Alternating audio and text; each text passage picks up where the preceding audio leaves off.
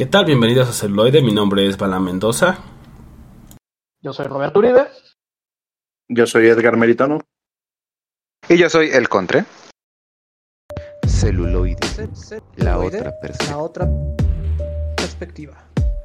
Perspectiva. Celuloide. La otra perspectiva.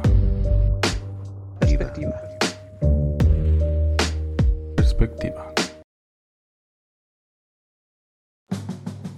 Así es, ya estamos de vuelta aquí en Celoide, la otra perspectiva, con el episodio 131 del 2022, en octubre, ¿ya? Rocktubre. Roctubre, Octubre y en el caso de celuloide, de terror. horrortubre. o- Horrortubre. Tenemos que encontrar un buen. Sí, ya sé, Ya. eh, lo que se me ocurrió en 5 segundos. Sí, exactamente. Trabajamos sobre la. Como el de- Co- Como el, el festival Masacre en Joco. Ah, ese estaba chido. festival- Ah, sí, eso estaba, estaba bueno que lo hacía la Cineteca Nacional. Exacto, tenemos que encontrar Ya sale- ya no, ¿verdad? Ah. Sí, No, ya todavía- no. Bueno, no sé si todavía sigo ocurriendo. O sea, sí, pero no. O sea, ya, ya no se llama Masacre en Joco, ya nada más ponen películas o thrillers o documentales. Este. Ah. Creepy. Pero ya no. Ajá, exactamente, creepies. Y bueno, hablando de, de, de creepies y de posiblemente el futuro del cine o una parte del futuro del cine, el bombanzo que lanza nuestro calvito preferido, este Bruce Willis, que acaba de donar, o bueno, no, acaba de vender sus derechos de imagen para, ser digitalizada.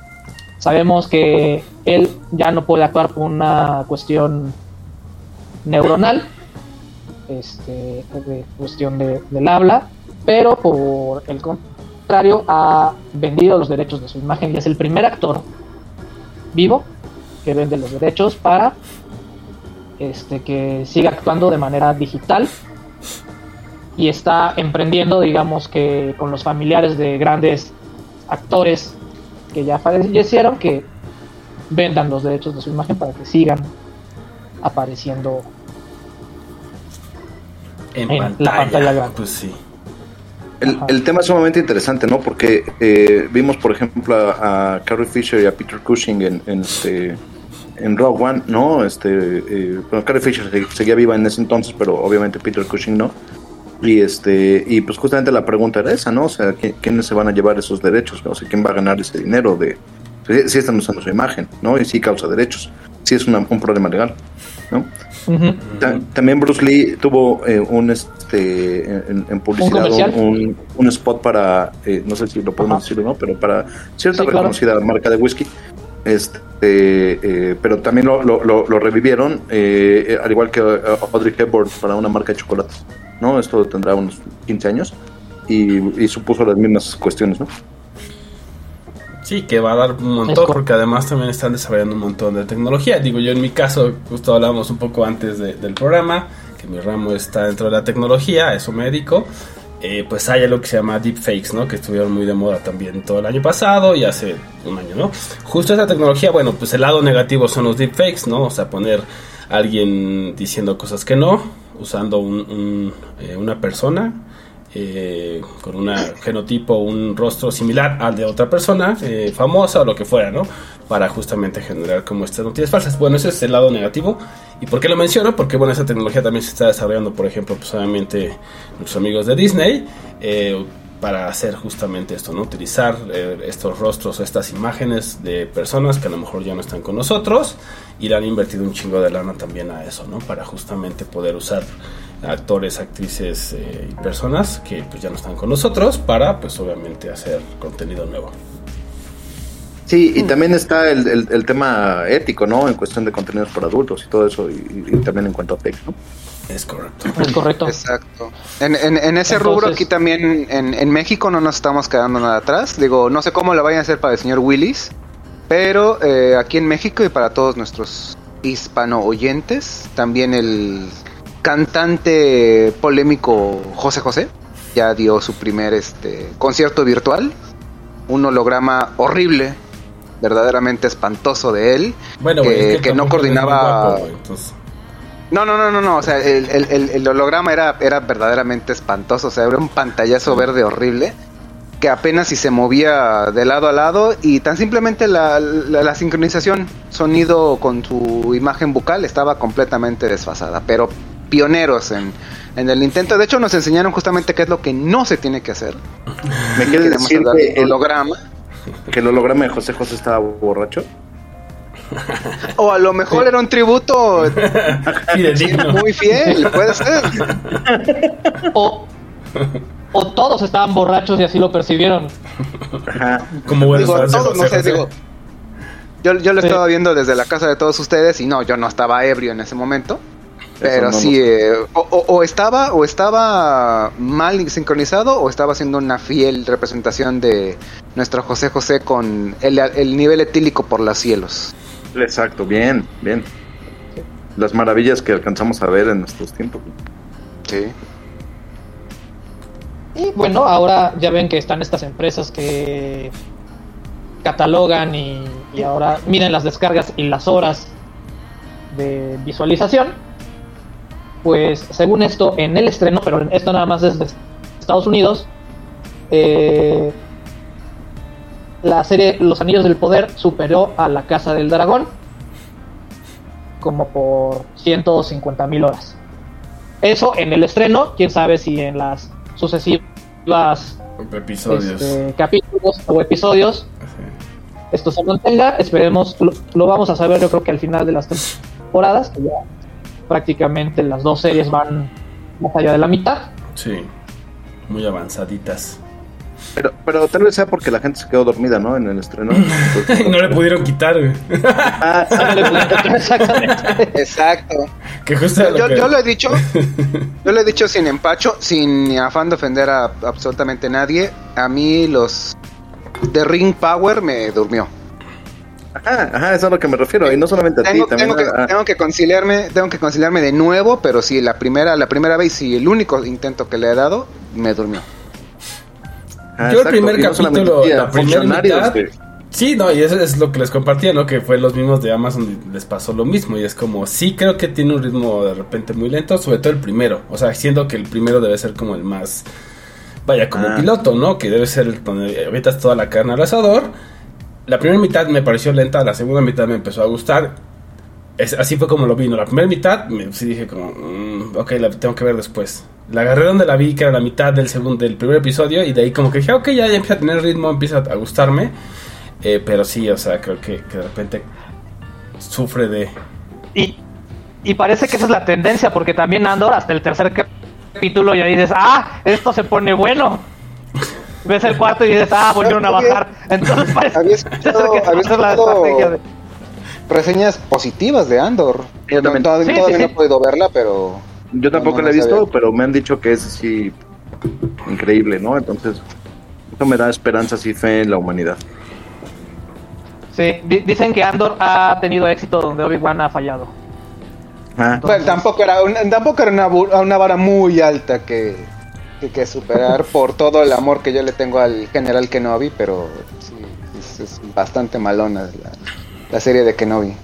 Salvo por unos, un par de, ¿no? De detalles, pero sí. Si hubiera, si hubiera tenido dos capítulos menos y quizás una mejor construcción al momento de tener a Leia o quitar paja, eh, sí, sí, definitivamente hubiera estado mejor.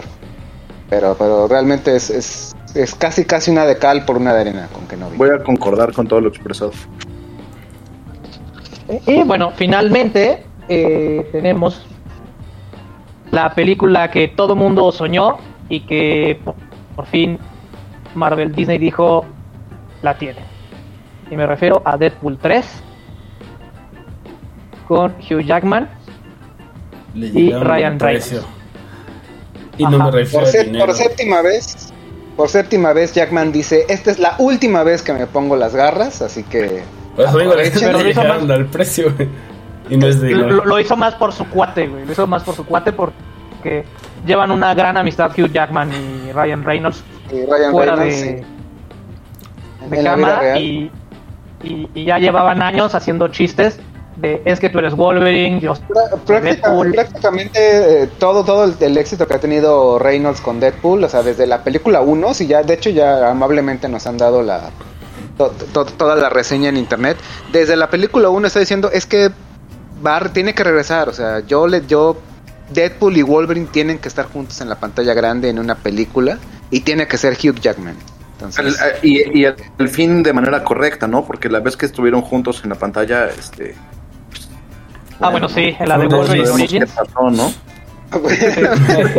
No pasó, nunca. No pasó No, el sueño.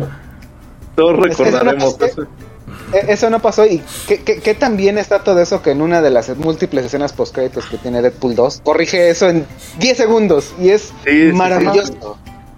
Es, Es es de las mejores escenas postcréditos que ha tenido, que tiene muchas esa película y unas muy controversiales que casi no vieron la luz. Sobre todo la del bebé Hitler, pero esa escena eh, de, de voy a arreglar X-Men este Orígenes Wolverine es brutal. Sí, sí, es brutal. brutal. Muy, muy buena. Sí, qué bueno que, el, que, el, que el, el mundo retoma su curso, ¿no? La, cambia- la pandemia termina, una buena película, una película de decente de Deadpool y Wolverine, ¿no? Este, todo, ¿no? Se retoma su causa. Ya, ya, ya no es obligatorio usar cubrebocas en todos lados. No, defendemos a la tierra con, con este, con, con misiles, ¿no? O sea, fue- ¿no? O sea, de, de nuevo vamos a tener fe en la humanidad y, y todo. Exacto. A- Rusia de aquí- nuevo es, es- son los malos, ¿no? Aquí no apoyamos ni a Ucrania ni a la Unión Soviética, aquí somos eh, apartidistas. Ah, sí, sí, me queda claro, ¿no? Nomás con que regrese el muro de Berlín y ya digo. Ahora va a ser el, el muro de Ucrania. Muro de Kiev. Como, como que necesitamos otra vez, otra vez dos Alemanias. Ajá, y a Ronald Reagan, güey, hay que regresarlo también con inteligencia artificial. güey. Ya, ya, Con, ya, con- ya- con ya esta con- inteligencia. Con deepfakes, sí, con- claro. con eh, hologramas, estamos de, necesitamos traer de vuelta de nuevo a, a, a Stalin o a Gorbachev. Gorbachev, ¿Como los con- Simpson? con Gorbachev, este- Ajá, exacto, exacto. Y Bien. bueno, eh, si ustedes no tienen más noticias de las que quieran enterar a nuestro público en Argentina, España, México, Estados Unidos y Alemania, precisamente, que es donde nos llegan a escuchar y a descargar en español, es correcto. Les mandamos un gran saludo. Y como es todo celuloide el primero de mes, se lo dedicamos a las series y esta vez son series de terror. Por supuesto, porque es el, el mes, ¿no? Ajá. Aunque nuestro Es caso es estos dos meses. Ajá, es estos dos México. meses. En México, porque agarramos lo último de octubre y lo primero de, De noviembre. de noviembre. Está bien padre, ¿no? Eh, ¿cómo no? Sí, Por supuesto. y ya luego Navidad y se acabó el año, señores. ¿Se acabó el año? Exacto. A- a- Amerita ver el extraño mundo de Jack y Coco todos los días. Sí. Ah, Exacto. En eh, permanencia involuntaria. Y pues bueno, yo voy a empezar con esta nueva temporada que se llama de The Hunting o la maldición de Marrow.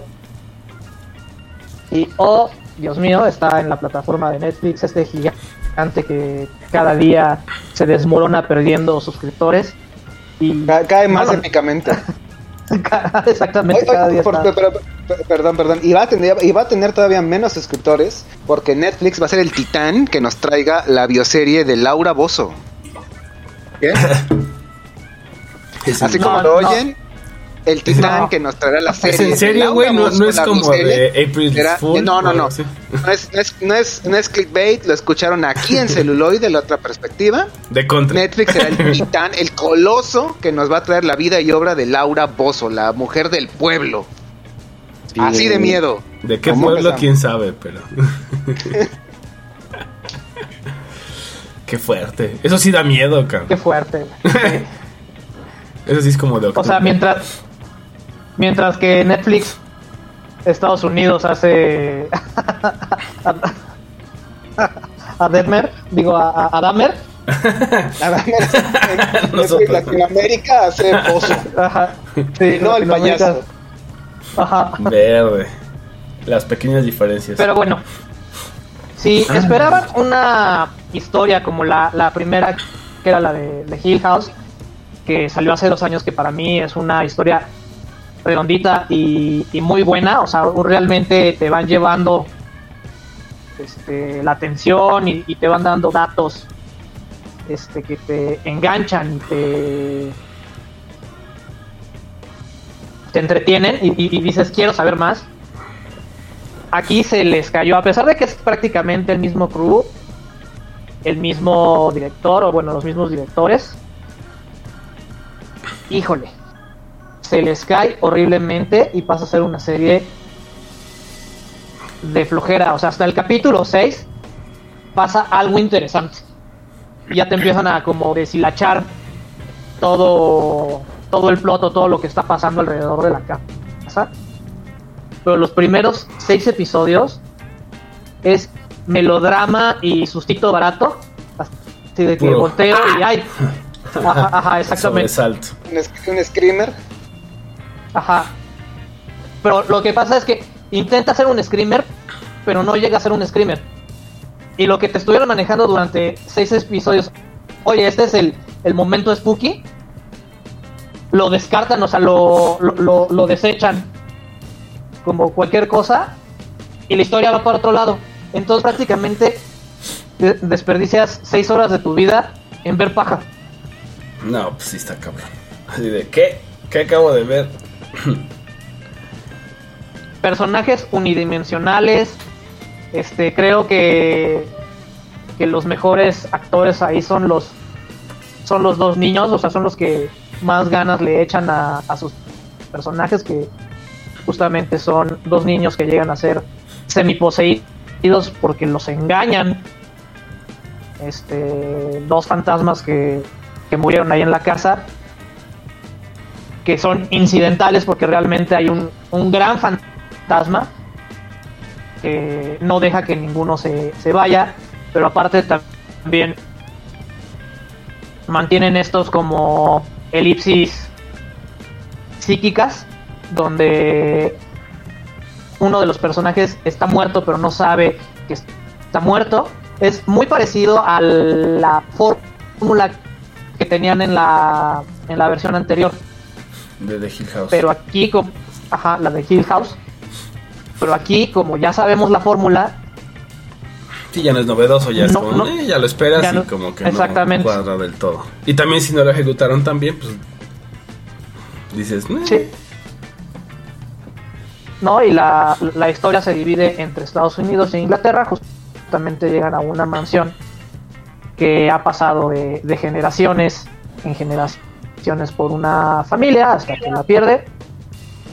Y después la compra un grupo millonario y entonces te meten la novela de amoríos frustrados que se terminan transformando en, en fantasmas frustrados, en desamor y venganza. en desamor y, y- y al, y al final intentan hacer una cuestión de conciliación que se ve más forzada. Más forzada Ahora, que eh, más... Metal Lords. De- todos son bien buen más- pedo. Más, Por- más por- forzada por- que, por mi que la inclusión de Disney. Así.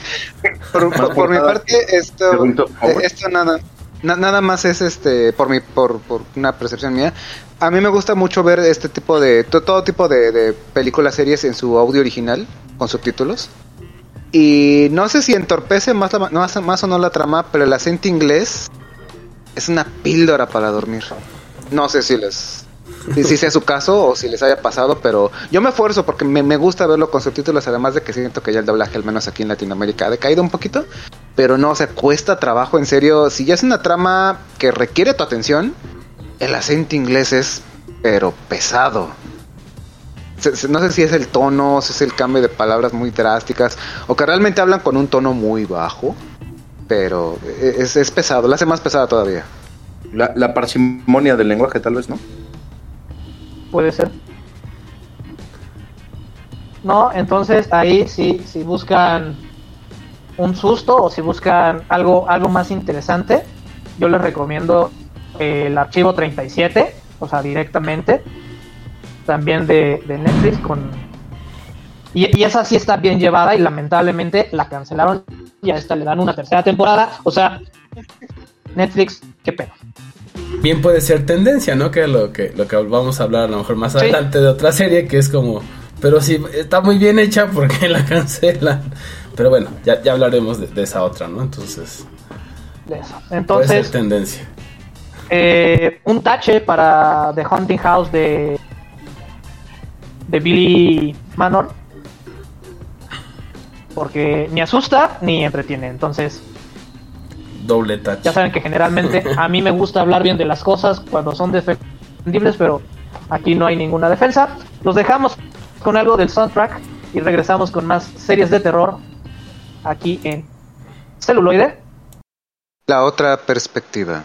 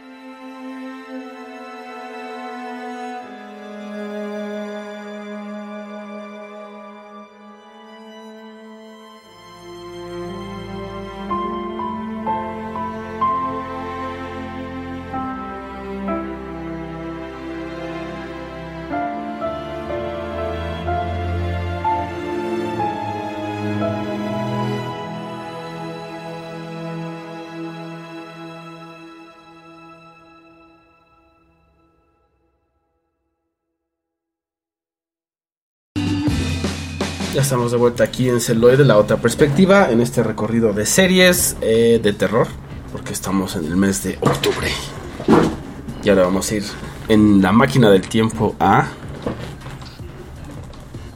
A los 80 yo, yo hice mi tarea y, y les traigo, eh, bueno, ahorita les voy a hablar de, de una serie que reencontré, por cierto, en YouTube, completa, este, que se trata de La Dimensión Desconocida en su run de los 80 ¿no? Quienes tienen más o menos mi edad la recordarán que la pasaban en, eh, me parece que Canal 4 en su momento. Es correcto, en el Canal Sí. 4. los domingos en la noche, ¿no? Entonces eh, pasaban eh, tanto la Dimensión Desconocida como eh, eh, Alfred Hitchcock. Y, eh, y, pues a mí me encantaba ver la Dimensión Desconocida, ¿no? Em, es una, una serie que ya, insisto, es, es un rerun. La original es de 1959, ¿no? Eh, y, eh, eh, y tiene una nueva, tuvo otra versión en los 90s o finales de los 90s y otra versión más eh, muy reciente eh, que salió justamente para Amazon Prime, me parece de 2021. ¿no? Eh, en, en cuestiones curiosas, esta serie de la que les estoy hablando, de los 80 eh, es la única, el único run de la serie que no tuvo, eh, que no tiene narrador. ¿no? El, el resto de, de- de las iteraciones de la serie siempre tienen un narrador, ¿no? Ya sea eh, off camera o incluso presencial, ¿no? O sea, la, la de, la de finales de los 90, principios de los 2000 es con Forrest Whitaker, ¿no? O sea, sale Forrest Whitaker Nada más y nada uno menos. nada más y nada menos que, que el Ghost Dog presentando cada uno de los de, de los episodios. Pero eh, eh, en, particular eh, yo me fijé en la de los 80 porque tiene que ver con mi niñez. Eh, tiene que ver con, mi entendimiento de lo paranormal, de lo extraño, ¿no? De lo de, aquello que, que- era, raro y que estaba contenido en una serie. Con eh, capítulos maravillosos que de repente tienen algunas guest stars que después pertenecerían al, resto del Star System hollywoodense, ¿no?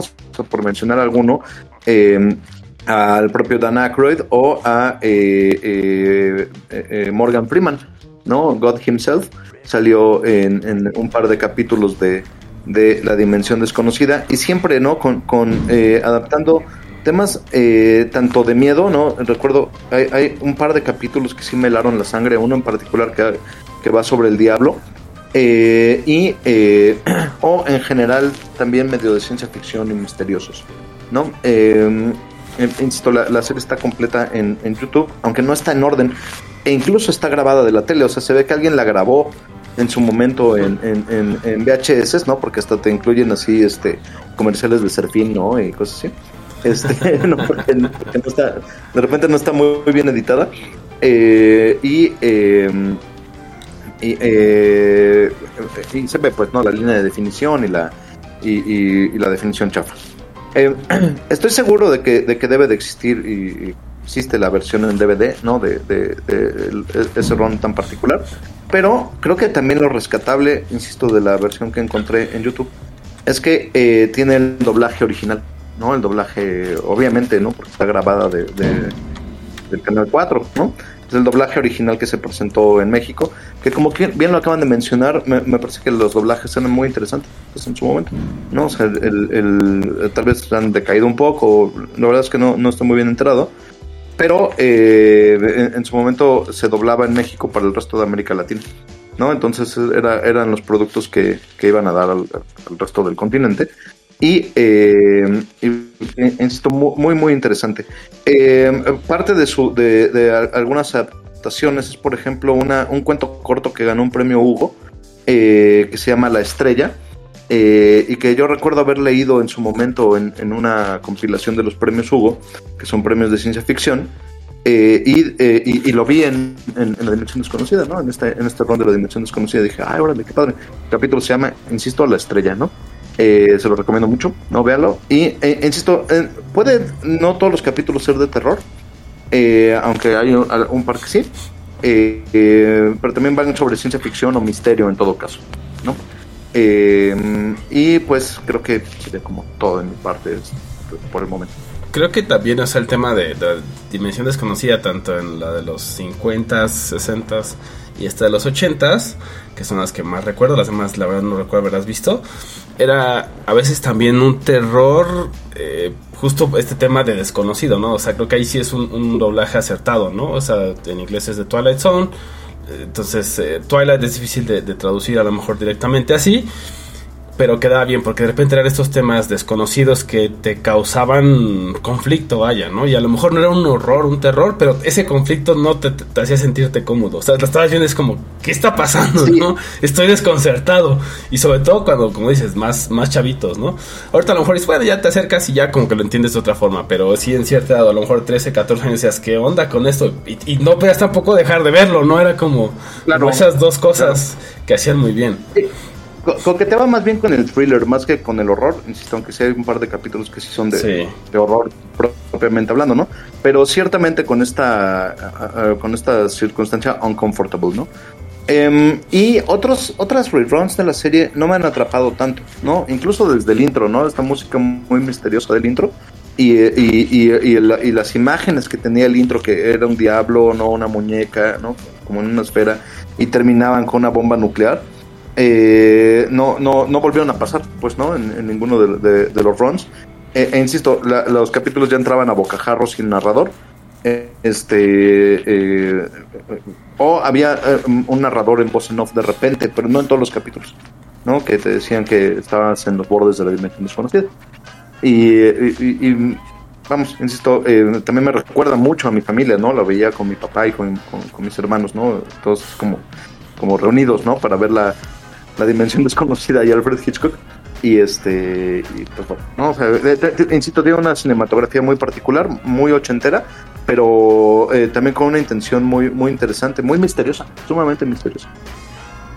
Sí, como no, y de hecho ya está, ya revisé por ahí, sí están los DVDs, toda la serie completa, se llama The Twilight Zone The Complete 80s Series, entonces si la quieren buscar, en cualquiera de sus eh, tiendas online la pueden encontrar. Yo la encontré en un par, entonces, para no hacer el comercialote, pero sí, ahí están.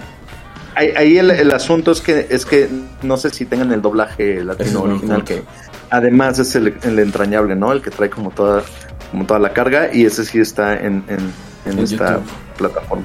Sí, exactamente, ¿no? Sí, Me hizo muy feliz totalmente. Sí, como. Ah, exacto. Con todo y los comerciales mal editados de de, de. Un viaje al pasado. Exacto. Sí, sí, tenemos. Te escuchas bajito, señor eh, Bob. Tenemos un- una dificultad con, con el con el doctor Uribe que se escucha un poquito bajo.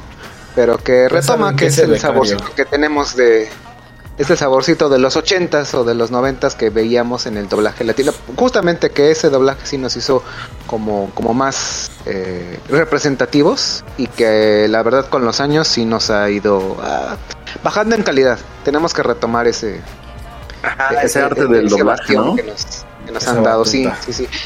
Re- realmente no, no es, no es malo. Aquí, aquí celuloide se deslinda de, de mis controversiales opiniones. Y yo no estoy diciendo, y yo no estoy diciendo que tenemos un doblaje malo en México, pero definitivamente si nos vamos a los 80, 70, 60, teníamos un doblaje pero verdaderamente de calidad que era indiscutible de que vamos a pasarlo a, a español latino, mándalo a México. Ellos se encargan. exacto, exactamente, ¿no? Y, y, y vamos, en ese sentido también, también se heredaron esos doblajes eh, eh, en Argentina, en Chile, ¿no? En un montón de lugares, ¿no? Así es. Así es. Y por- pues ya, mientras el becario termina de hacer sus maldades, porque ya saben que todo lo que pasa en este programa y en todos los demás programas de Radio Basamento se lo atribuimos al buen becario, ¿no? Entonces, este, Exacto. recuerden que están en su podcast más humano. Más humano es imposible. exacto. O tal vez Y pues, se lo podamos atribuir a la dimensión desconocida en esta ocasión. Puede ser, sí, Tal vez, tal fuerzas vez. No- no sé la sería- dimensión desconocida. Ahí está de regreso. Exacto. ha vuelto borre. Y este ustedes no se pierdan en, en los bordes de este programa. Pues ya regresamos con más series de terror aquí en celuloide. La otra perspectiva.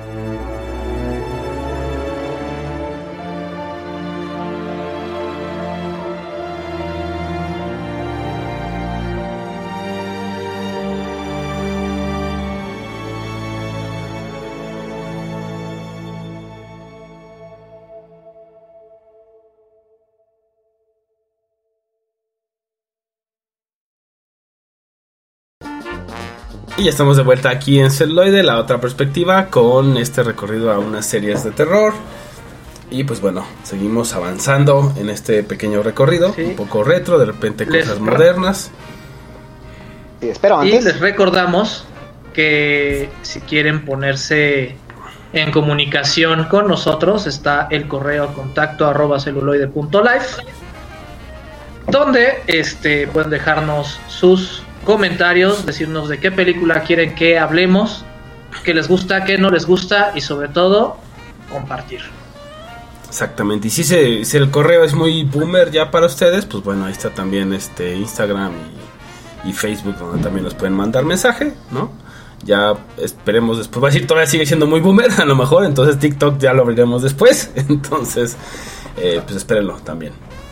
Y en OnlyFans de Borre. Exacto. Correcto. El OnlyFit. OnlyFit.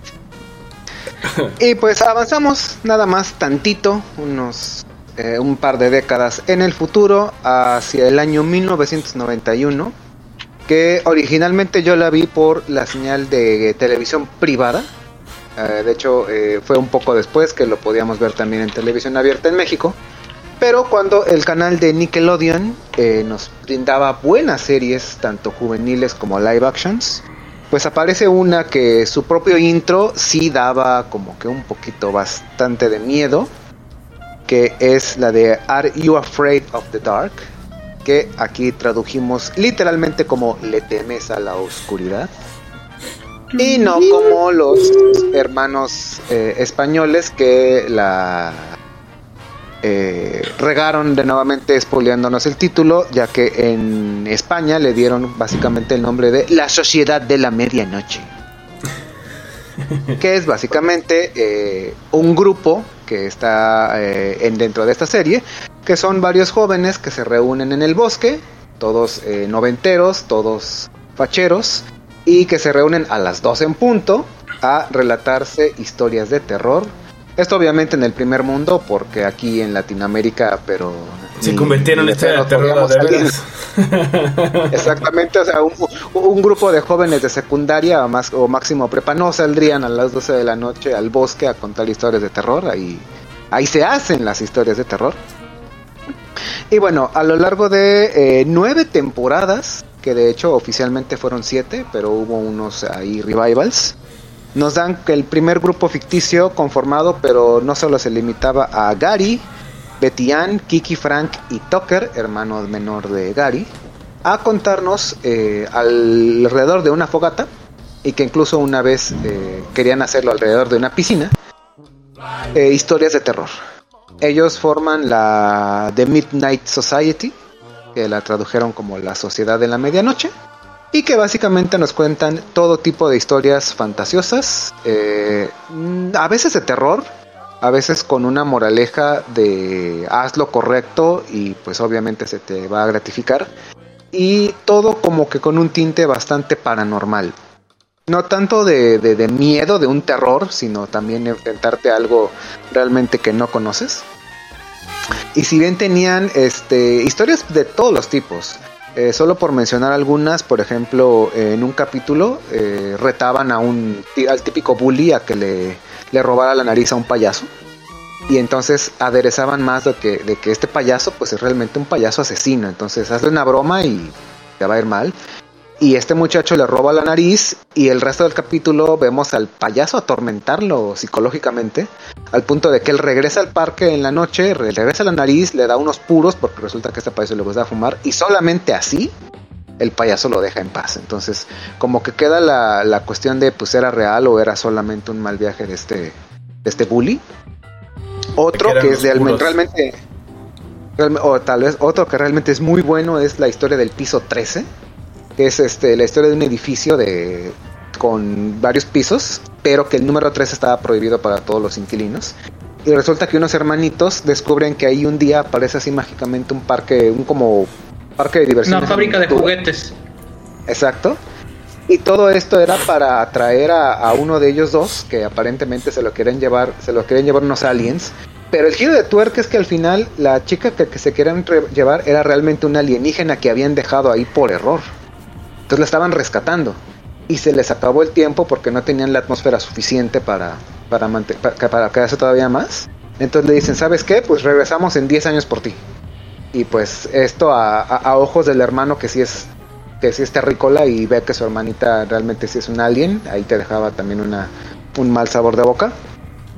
Y de esas tenemos bastantes este, historias, todas enfocadas como en ma- mandarte un mensaje o de nuevo con un final un poco agridulce. Había otro de vampiros, donde unos, unos niños estaban obsesionados de que sus vecinos eran vampiros y resulta que no. Y todo con todo lo clásico, ¿no? El vampiro no puede entrar este, si no es invitado o lo repeles con ajo y bla, bla, bla. Y pues al final resulta que todo era como un mal viaje de los, de los niños para dar de nuevo el giro de tuerca con que en realidad los papás, era un matrimonio con un hijo, los papás no eran los vampiros, sino que eran el hijo. Entonces ellos ya estaban nada más fraguando todo para ganar la confianza de todo el vecindario y que ahora el niñito los visitara ah, para que jugara y pues ya se alimentara de, todos los mortales, ¿no? Y como esas tenemos muchas historias. Luego tenemos un segundo grupo donde ahora Tucker es el, el líder de la Midnight Society y lleva varios de sus amigos que también se destacan Queen, Evangeline, Andy y Megan. Aquí ya como que bajó un poquito la calidad, pero finalmente en su último tiraje nos entregan una historia de tres partes donde el giro como de tuerca es que ya pasamos como un poquito de la ficción a la realidad porque Gary resulta que él no se inventó eh, la historia de la Midnight Society sino que en realidad su abuelo fue el creador original y muchas de las historias que el abuelo le contaba inspiraban a Gary para hacer sus propias historias y a lo largo de tres episodios pues tenemos que hacer un, un como entre viaje entre pasado y presente para resolver un misterio. Este ya no lo pude encontrar yo completo. Pero muy interesante y que también nos dieron personajes dentro de ca- prácticamente cada historia era autoconclusiva y con, y con personajes distintos. Pero había dos que se destacaban del resto. El primero es Sardo, que muchos recordarán por su, por su gag de no soy señor ni es sardo, es sardo con acento en la O que era un este dueño de una tienda de artículos mágicos que básicamente eran como charlatanería según él, pero que él vendía como cosas reales, él pensaba que eran ficticias y en realidad sí vendía cosas eh, mágicas reales. Y el otro personaje es el Dr. Vink, que también tenía un gag con su, con su nombre, porque todos le preguntaban Dr. Fink, y él hacía hincapié que era con B, con B chica. Y él sí tenía ya la, facha de un viejo, de un viejo brujo, todo imponente y corpulento, pero que él sí sabía, él sí sabía de magia, y que muchas veces servía como de antagonista o como soporte para la historia. Entonces eran historias realmente, eran cortas, eh, con mensaje, eh, actuaciones muy buenas, con un elenco prácticamente juvenil y que realmente sí amenizaban las tardes y a veces cuando lo pasaban en horario nocturno sí te sacaba uno que otro ahí sustillo. Sustillo, sí, como no. Y que de esta segunda temporada o esta segunda sesión, justamente Megan es eh, Elisha Cuthbert, ¿no? Que por ahí pueden ubicar como de la chica de al lado, la casa de cera, 24, ¿no? Entonces también ella ahí estaba, ¿no? Este, como muy incipiente en su carrera. Así es. Y pues bueno, ahora los dejamos con algo de Le temes a la oscuridad. Y regresamos con más series de terror aquí en celuloide. La otra perspectiva.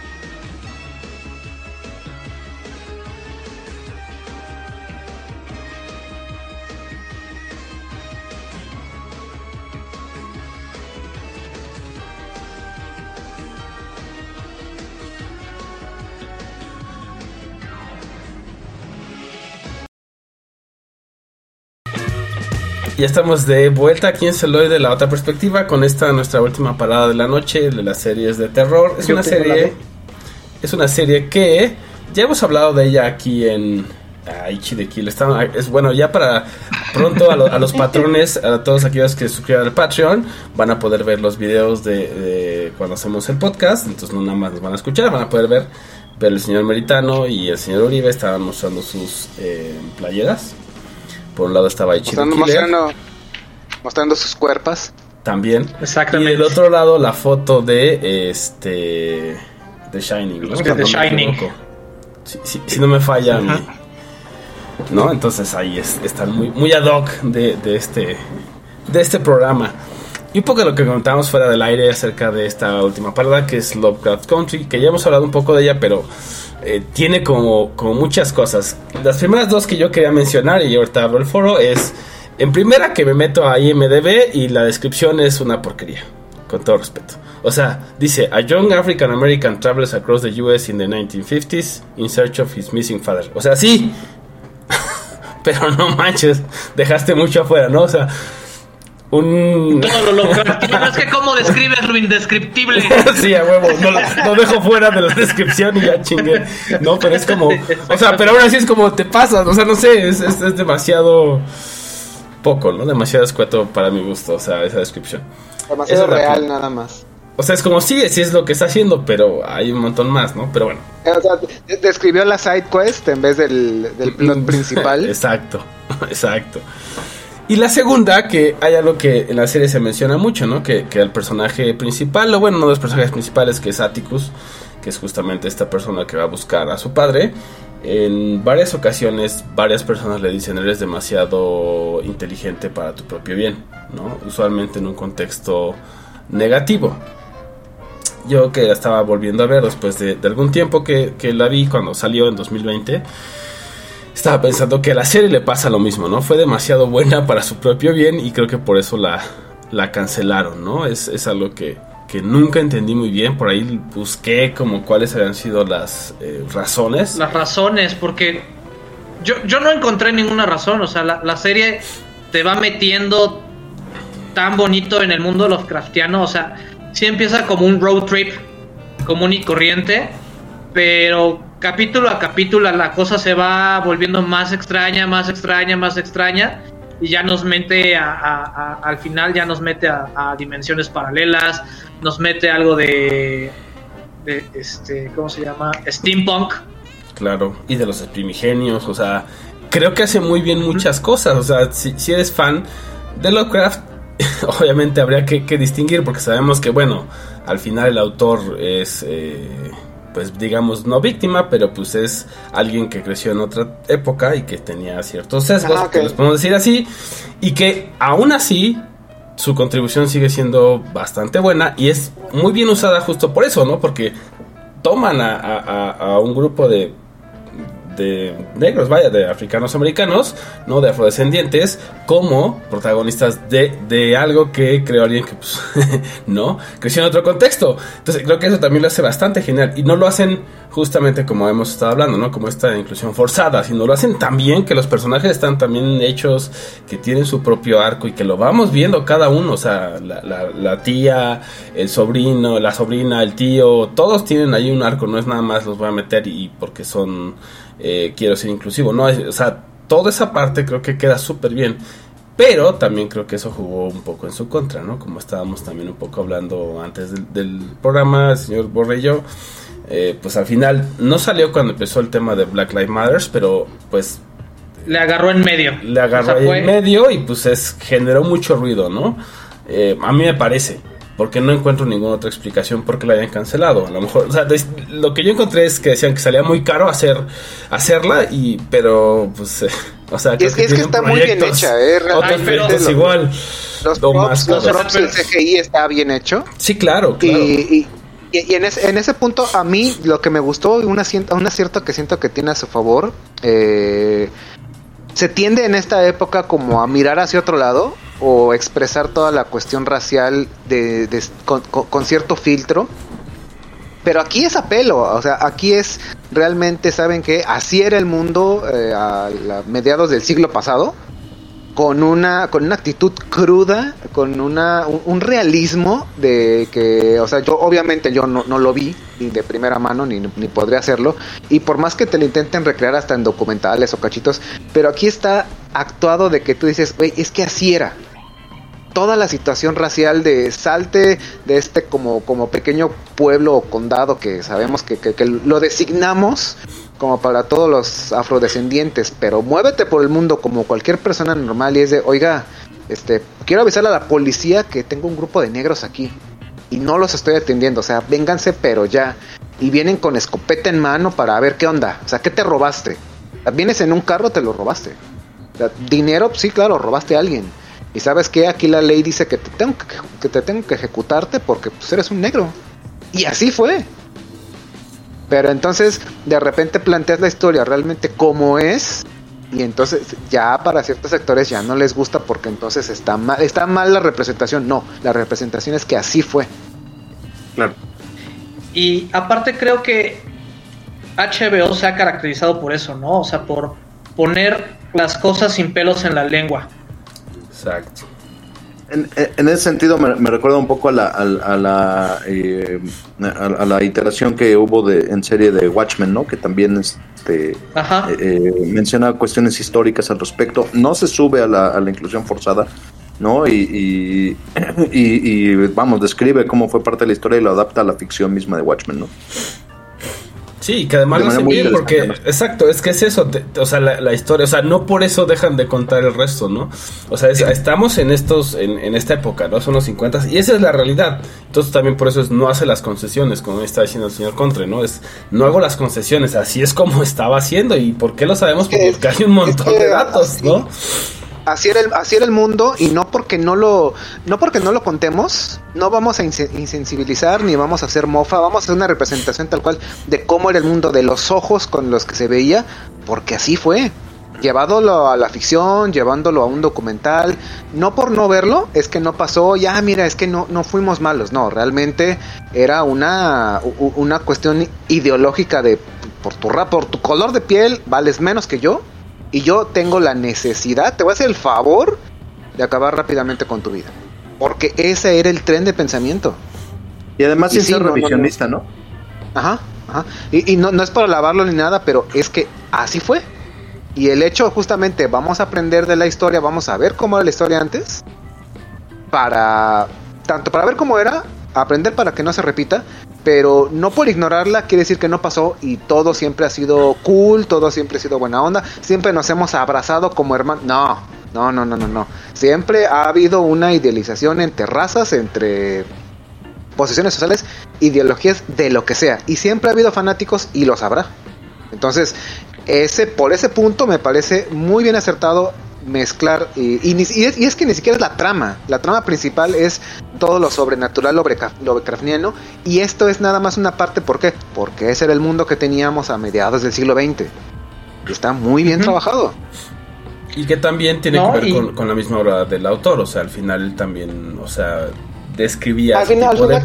también, le- también tipo de- agarraron a Lovecraft eh, y lo, lo- lo qui- lo quieren lo, lo quieren eh, juzgar en su época o más bien lo quieren este, juzgar ahora por lo que digamos en lo que su entorno era normal en su época. Y ah es que Lovecraft eres un maldito racista no. Es en el contexto en el que estaba lo que la idea la ideología en general que él tenía y pues ahí escribe su obra. Sí, o sea, es un reflejo del contexto. Y ahora, este, las reseñas, pues salió por arriba de 8 la serie. Entonces, o sea, sí tuvo la audiencia, sí tuvo el. Este, y no sé, o sea, igual y una situación de que todavía no se revelaban todas estas broncas que tenía HBO o, bueno, Warner Channel como, como empresa, o sea, todos estos boquetes o adeudos.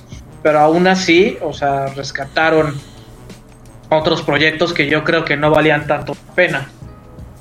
Lo cual me lleva a pensar que pues tenía que ver más bien con esto, ¿no? O sea, justo el tema de es algo que pasó en la historia y estamos representando los 50, pero que aún así estaba resonando muy duro con lo que estaba pasando en Norteamérica en ese momento. Bueno, al final de o a la mitad de, de- Ujú. de la serie.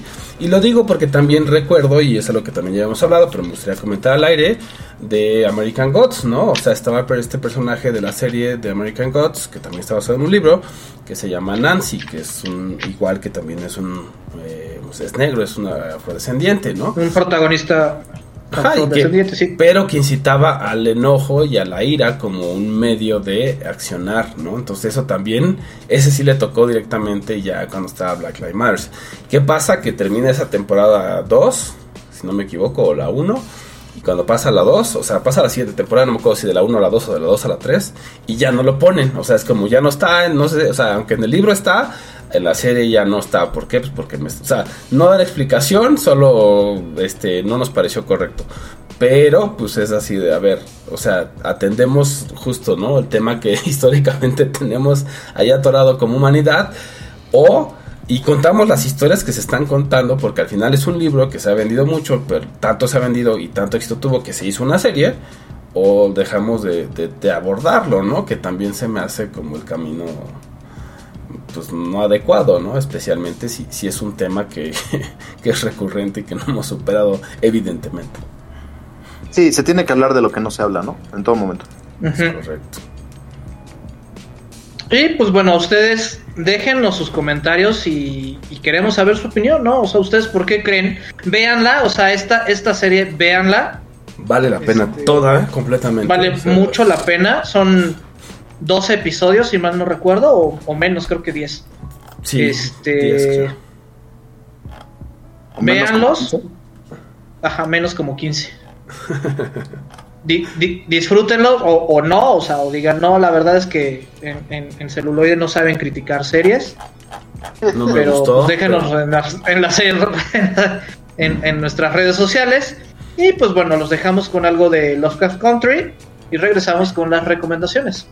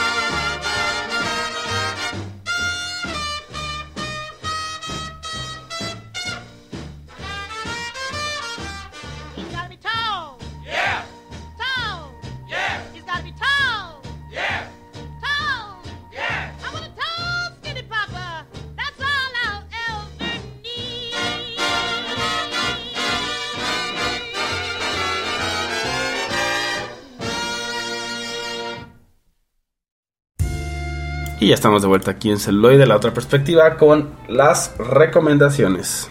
¿Quién quiere partir plaza? Bueno, de mi parte, yo les voy a recomendar las primeras temporadas de Supernatural.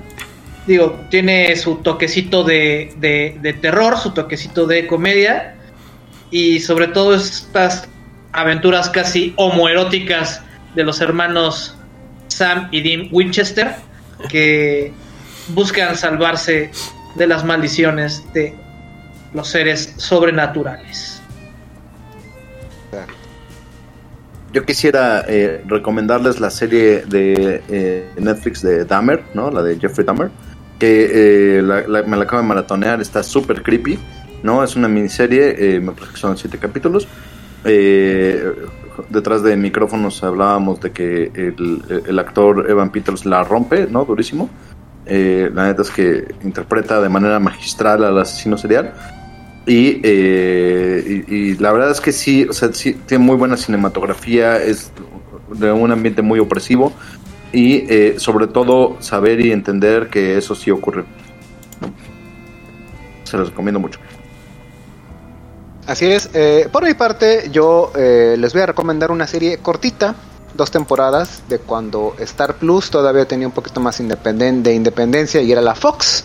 Y esta es Scream Queens del año 2015 con una de mis Emmas favoritas. Ya que hablamos un poquito de Evan Peters, hablamos también de esta serie protagonizada por Emma Roberts.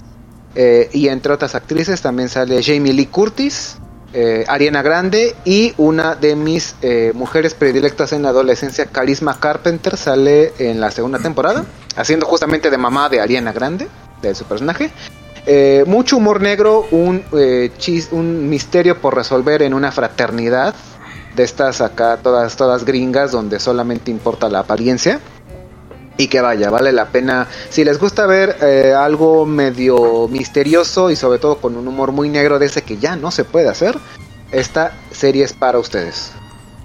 Y yo por mi parte les recomiendo Ratchet, que es esta serie de televisión, que es un thriller psicológico, que además es una precuela de esa gran película de Atrapados sin salida, ¿no? One Flew Over the Cuckoo's Nest. Entonces, si les gustó, esa es la precuela de Wow. este y creo que está bastante bien ejecutada, entonces totalmente recomendable.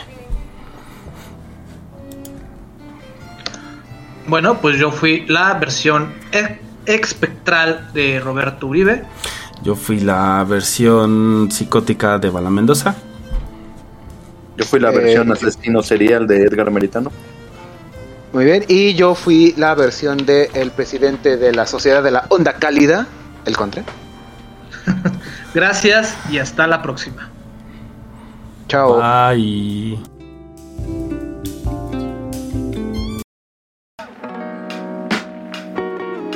Celuloide.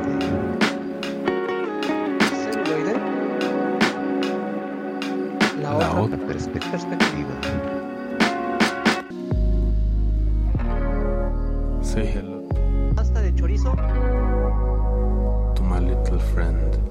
Never give up. Never surrender. La otra perspectiva. Perspectiva. La perspectiva.